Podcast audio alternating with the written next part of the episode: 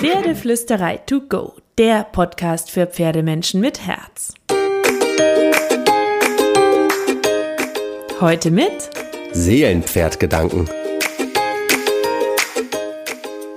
Hallo und einen wunderschönen guten Morgen wünsche ich dir. Oh mein Gott, ich liebe, liebe, liebe, liebe es. Du auch. Heute ist Weihnachten. Okay, es ist so kitschig, aber Weihnachten ist wirklich, wirklich einfach die schönste Zeit im Jahr. Und ich hoffe so sehr, dass du in den letzten Tagen nicht nur mit deinem Pferd, sondern auch mit deinen Lieben auf dem Weihnachtsmarkt oder ähm, beim Hören von Weihnachtsmusik oder beim Backen von Weihnachtsplätzchen, ach, ich liebe dieses Wort Weihnachten, ganz viele magische Momente hattest du natürlich ganz besonders auch mit deinem Pferd. Für mich ist Weihnachten einfach besonders magisch. Weihnachten, das ist der Duft von Zimt, das ist besinnliche Musik, das ist ein bisschen Ruhe, runterkommen. Im Idealfall ist es Schnee, Eiseskälte, schöne weiße Atemwolken, wenn wir mit dem Pferd draußen sind. Und jedes Jahr an Weihnachten, direkt am 24., also heute, das werde ich dann auch gleich noch tun, wenn ich diesen Podcast für dich fertig gesprochen habe, gehe ich mit einer dicken Karotte und einer schönen, schönen Kuscheleinheit an den Stall und schenke mir und meinem Pferd auch noch ein bisschen Weihnachtsfeeling. Traditionell an Weihnachten mache ich nichts. Also maximal einen schönen Spaziergang, wenn meine Stute wirklich Lust hat und am Gatter steht und sagt, auf, lass uns was machen. Und meistens ist es auch so, dass wir dann einen Spaziergang machen, bei dem sie ein bisschen mehr entscheiden darf. Das schenke ich ihr auch. Das machen wir zwischendurch sowieso, aber an Weihnachten eigentlich immer. Oder wir kuscheln einfach nur und sie darf ihre besonders dicke Weihnachtskarotte genießen und wir atmen ein bisschen durch miteinander. Ich meine, das sollte man immer tun zwischendurch, aber irgendwie mache ich das an Weihnachten immer traditionell. Meistens irgendwann nach dem Frühstück fahre ich zum Pferd und genieße ein bisschen Weihnachtskälte am Stall zwischen Heu und Pferdefell. Einfach so eine halbe Stunde oder Stunde sitze ich dann am Stall und ähm, kuschel und bin mit den Pferden. Vielleicht möchtest du das heute ja auch noch machen, wenn du den Podcast gerade morgens hörst und lässt dich davon ein bisschen inspirieren. Und äh, für die Inspiration möchte ich heute auch etwas ganz anderes machen als sonst mit dir. Denn ich habe, das ist die kleine Vorgeschichte, kurz vor Weihnachten vor ein paar Jahren mal eine E-Mail bekommen von einer Leserin, die mich sehr berührt hat. Darin hatte sie mir die Geschichte ihres Pferdes geschrieben und die Geschichte der beiden, die hat mich schon auch ein bisschen zu Tränen gerührt und mich immer wieder in meinen Gedanken begleitet. Und deshalb habe ich sie damals gefragt, ob ich ihre Geschichte zu Weihnachten veröffentlichen darf, weil ich finde, dass sie ein Beispiel dafür ist, wie man das richtige Pferd für sich finden kann oder wie man das eigene Pferd für sich entdecken kann, wenn man sich ein bisschen auf die Persönlichkeit seines Gegenübers einlässt. Und ich finde, diese Geschichte zeigt auch, dass Vertrauen ein Geschenk ist und ein Band, das wachsen kann, aber nur dann, wenn das Pferd sein darf, wer es ist und nicht in eine Idee oder eine Vorstellung gepresst wird. Und ich glaube nämlich, die meisten Missverständnisse zwischen Pferd und Mensch entstehen vermutlich dann, wenn der Mensch bestimmte Erwartungen an sein Pferd hat und diese Erwartungen, die sind Energie, die sind Druck und die können beiden Stress machen. Und weil heute Weihnachten ist, will ich ähm, dir diese Geschichte heute einfach vorlesen. Ein Experiment. Ich bin gespannt, wie es dir gefällt.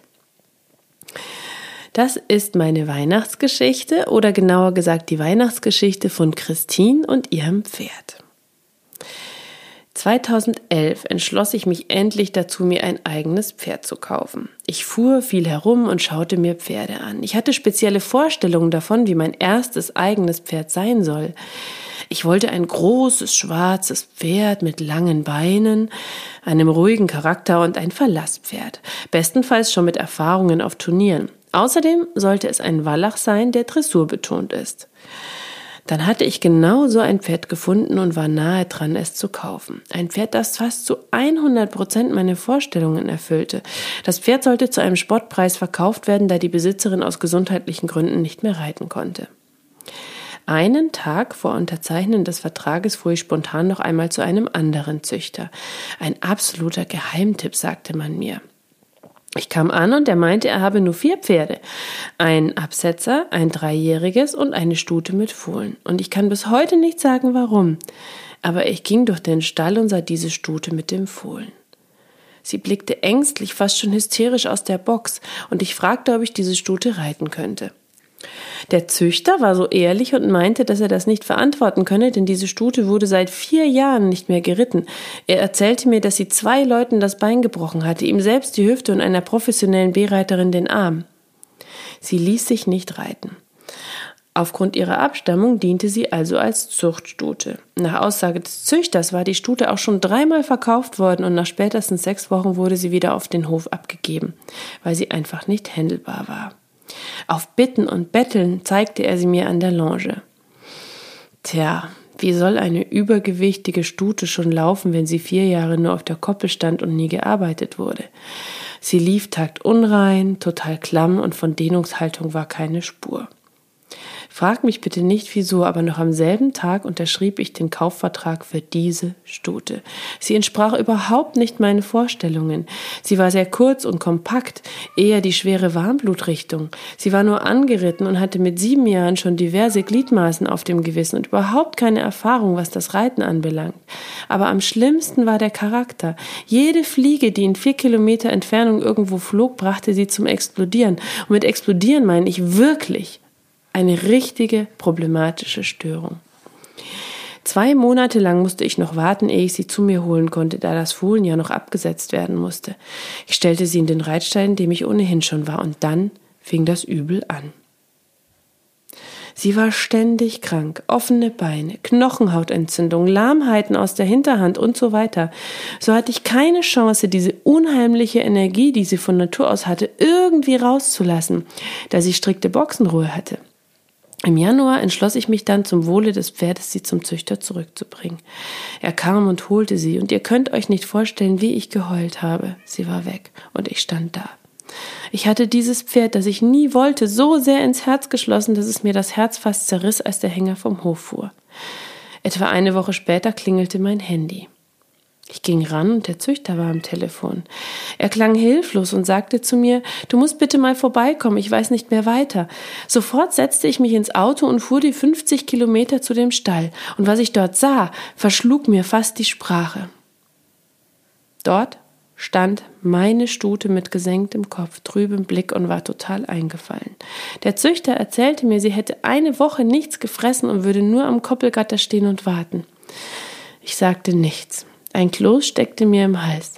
Ich pfiff ganz leise, so wie ich es immer tat, wenn ich den Stall betrat und sie begrüßte. Was dann geschah, wurde zu der Entscheidung meines Lebens. Sofort hob die Stute den Kopf und wieherte aus vollem Hals. Sie drängte sich an die Boxenwand und als ich die Tür öffnete, schnaubte sie, atmete tief durch und legte ihre Stirn an meine. Selbst dem Züchter fehlten die Worte. Er meinte, er würde seit 40 Jahren Pferde züchten, aber so etwas habe er noch nie erlebt. Es war klar, dass ich dieses Pferd wieder zurücknahm, unter der Bedingung, dass ich sie in einen anderen Stall stelle und bis dahin bleibt sie so lang beim Züchter. Der Stall vorher war ein Turnierstall und es herrschte ständig Stress. Absolut nichts für die sensiblen Nerven dieser Stute. Ich fand einen kleinen Privatstall und holte sie zu mir. Das ist jetzt drei Jahre her. Mittlerweile ist sie bis L-Dressur ausgebildet, läuft brav im Gelände und kleine Kinder können auf ihr durch die Halle schuckern. Sie ist nervenstark und ein absolutes Verlasspferd geworden. Wir hatten unsere Höhen und Tiefen, aber was mir diese Stute geschenkt hat, ist unbezahlbar. In keinster Weise kann ich ihr das alles zurückgeben, was sie mir vor Jahren gegeben hat. Ihre Liebe und ihr Vertrauen. Niemals hätte der Züchter geglaubt, sie würde ein Zuhause finden, und schon gar nicht hätte er gedacht, dass aus ihr einmal das wird, was sie jetzt ist.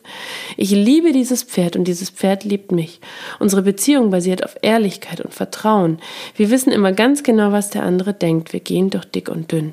Und im Übrigen habe ich für dieses Pferd den Traum vom Turnierreiten aufgegeben. Geritten wird sie grundsätzlich gebisslos und so natürlich wie möglich gehalten. Ich habe die Geduld in dieses Pferd investiert, die ich als absolut ungeduldiger Mensch eigentlich nicht habe. Erst nach einem halben Jahr bin ich das erste Mal geritten. Vorher habe ich sie jeden Tag nur geputzt und am Boden mit ihr gearbeitet. Diese simple Methoden, um mein Pferd kennenzulernen und sein Vertrauen zu erlangen, sind das, was uns geholfen hat. Täglich komme ich um die gleiche Uhrzeit in den Stall und immer steht sie am Koppelgatter und wartet auf mich. Nicht selten brummelt sie. Aber wer gibt denn schon seine Träume auf, um mit einem Lebewesen zu leben, das so unnahbar ist, das im Grunde unberechenbar sein kann? Wer öffnet sich vollkommen dem Pferd und lässt es in seine Seele blicken? Keiner der großen Reiter oder die, die es sein wollen. Funktioniert ein Pferd nicht oder bringt es nicht den gewünschten Erfolg, so wird es ausgetauscht gegen eines, das die Erwartungen erfüllt. So sieht leider oft das wahre Leben aus. Bis heute kann ich niemandem sagen, warum ich diese Stute nach dem Longieren kaufte, ohne sie je zu reiten. Ganz zu schweigen davon, dass sie nicht im geringsten etwas mit meinem Traumpferd zu tun hatte. Aber ich bereue diese Entscheidung nicht. Nie im Leben würde ich dieses Pferd wieder hergeben. Ich lasse sie Pferd sein, habe niemals versucht, sie zu ändern. Sie ist von ganz allein die geworden, die sie jetzt ist. Wahrscheinlich deswegen, weil ich sie zu nichts gezwungen habe. Alles Liebe, Christine. Diese E-Mail habe ich vor ein paar Jahren zu Weihnachten bekommen. Und mal ganz ehrlich, schreibt ihr da draußen mir nicht wunderschöne Nachrichten? Und ich habe jedes Mal wieder Tränen in den Augen, wenn ich diese Geschichte lese, jetzt übrigens auch. Und ich habe eine Gänsehaut, weil ich finde, dass darin so viel unglaublich Wahrheit, Geduld, Liebe und Verständnis steckt. Und liebe Christine, ich möchte dir danken für deine Geschichte, deine Ehrlichkeit und deine Worte. Ich habe viel über die Geschichte von den beiden nachgedacht, weil darin auch sehr viel Selbsterkenntnis schwingt und Verständnis füreinander und Herz und Vertrauen. Und ich würde mir so sehr wünschen, dass viel mehr Menschen ihre Pferde fragen, was sie können und wer sie sind und nicht, wen sie haben wollen. Eine Reitlehrerin zum Beispiel hat mir von einer Frau erzählt, deren Pferd unter Satteldruck litt, aber ein neuer angepasster Sattel sei doch so teuer und außerdem wolle sie doch jetzt nicht mehr in das kranke Pferd investieren. Ausbilder erzählen mir, dass immer wieder Pferdebesitzer kommen, die ihr Pferd in vier Wochen durch die Ausbildung bringen wollen und dann soll es am besten schon ein Springpferd sein oder ein Dressurpferd. Alles andere wäre doch zu teuer.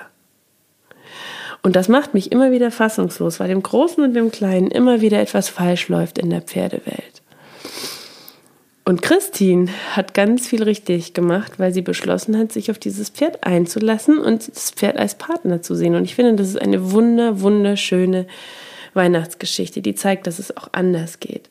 Dass ähm, wir den Pferden dankbar sein können dafür, dass sie Dinge für uns tun, die nicht selbstverständlich für sie sind, dass sie ihre Ängste überwinden, nur für uns. Und das berührt mich immer wieder so sehr. Und deswegen finde ich es so schön, dass du auch zuhörst, weil ich gehe davon aus, dass du ein Pferdemensch bist, der mit deinem, der mit seinem Tier redet, der seinem Tier in die Augen sieht und der die Ausbildung an die Fähigkeiten deines Tieres anpasst. Und das lässt mich lächeln. Und das ist eigentlich das schönste Weihnachtsgeschenk, das du mir machen kannst. Und all die anderen Pferdemenschen da draußen, wenn ich weiß, dass es den Pferden gut geht, weil sie gesehen werden. Genau das habe ich übrigens auch meiner Stute versprochen, als ich sie bekommen habe, dass ich ihr immer wieder die Chance gebe, mir zu zeigen, wer sie ist, dass ich versuche, vorurteilsfrei auf sie zuzugehen und dass ich sie mitreden lasse. Und das ist manchmal schwer und manchmal ist es gar nicht leicht und manchmal ist es auch frustrierend, aber manchmal ist es auch wunderschön, wenn ich sehe, dass sie mit mir redet, dass sie auf mich aufpasst und dass wir ein Miteinander haben und kein Nebeneinander. In diesem Sinne möchte ich dir diese Geschichte von Christine weiterschenken, weil sie mir diese Geschichte geschenkt hat und sie mir erlaubt hat, das zu tun. Ich wünsche dir frohe, frohe Weihnachten, eine wunderschöne, besinnliche, ruhige Zeit mit deinen zweibeinigen und vierbeinigen Lieben. Und heute sage ich nicht, kraul deinem Pferd einmal dick und fett das Fell von mir. Heute sage ich, schenk deinem Pferd zu Weihnachten eine dicke, fette Karotte von mir.